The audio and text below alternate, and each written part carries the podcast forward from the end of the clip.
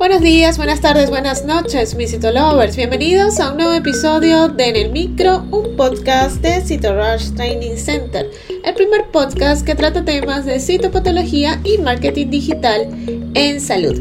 Quien les habla, Dai García, y en el episodio de hoy hablaremos del diagnóstico crítico en el laboratorio de anatomía patológica.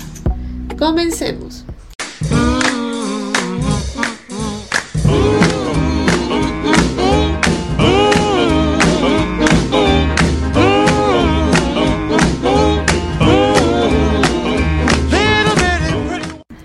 Diagnóstico crítico se define como cualquier situación que pueda indicar riesgo de muerte para el paciente.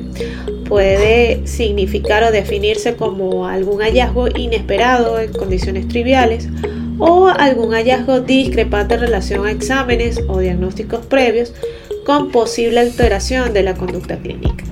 Yo también em, en este caso eh, podría incluir esos diagnósticos en en el caso de biopsias extemporáneas que necesitan un diagnóstico inmediato. En resumen, los diagnósticos críticos en anatomía patológica han sido recientemente introducidos y son equiparables a los establecidos a nivel clínico, de forma que situaciones clínicas concretas pueden precisar de un diagnóstico rápido, ya sea por parte del patólogo o del citopatólogo, y del contacto urgente con el clínico, con el fin de entonces facilitar una intervención clínica urgente o instaurar un tratamiento determinado. En el caso estos pacientes se resultarían beneficiados. Hablemos un poco eh, de la experiencia presentando diferentes situaciones clínico-patológicas en la que un diagnóstico es crítico. En el caso de que el paciente esté hospitalizado, que la biopsia obtenida para el diagnóstico como para tratamiento quirúrgico no tenga un diagnóstico clínico determinado, el estudio anatomopatológico revela un proceso grave, tratable y que requiere alguna actuación terapéutica inmediata para evitar un desenlace fatal.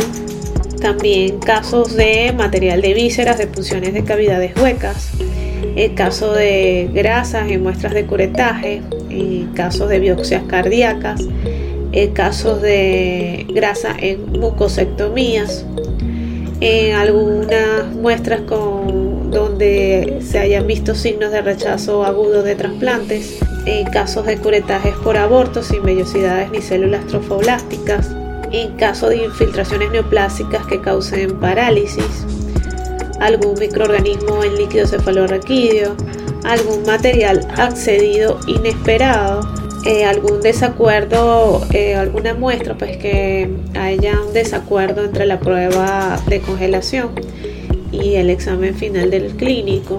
Ahora bien, se han podido distinguir eh, dos situaciones de diagnóstico crítico.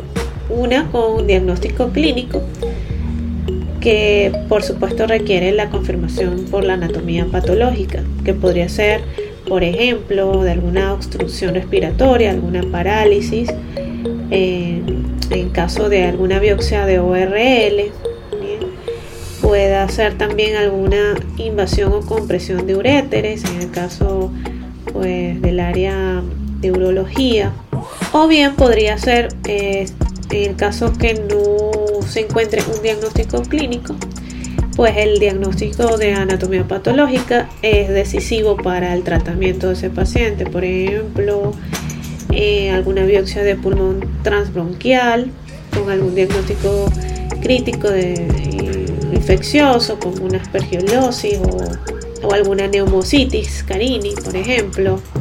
También en el caso de adenopatías, algún tipo de linfoma. Por ello es un término que se ha introducido recientemente y pues existe un catálogo de diferentes situaciones graves en la que es posible pues hacer diagnósticos rápidos en biopsia que permiten entonces la curación del paciente pero estas diversas situaciones son bastante diversas y suficientemente extensas pues va a depender de la actitud de cada equipo de trabajo para realizar un diagnóstico crítico y darle pues eh, la celeridad que corresponde a cada caso. También se va a tomar en cuenta pues la cantidad de, trabajo o volumen de trabajo que pueda tener el, el hospital o el laboratorio en ese caso. Y si te gustó en el micro, la mejor manera de apoyarnos es que compartas este podcast con tus amigos. Puedes escucharnos en tu plataforma de podcast favorita o a través de Spotify, iTunes, Google Podcast y otras plataformas. Asimismo, puedes escucharnos desde nuestra página web www.citorushdc.com. Asimismo, recuerda revisar nuestros artículos en el blog en la misma página web y seguirnos en las redes sociales como arroba en Twitter, Facebook, Instagram y TikTok y suscribirte al canal de YouTube. Mi nombre es Dai García y soy CEO and founder de Cito Hasta una próxima emisión.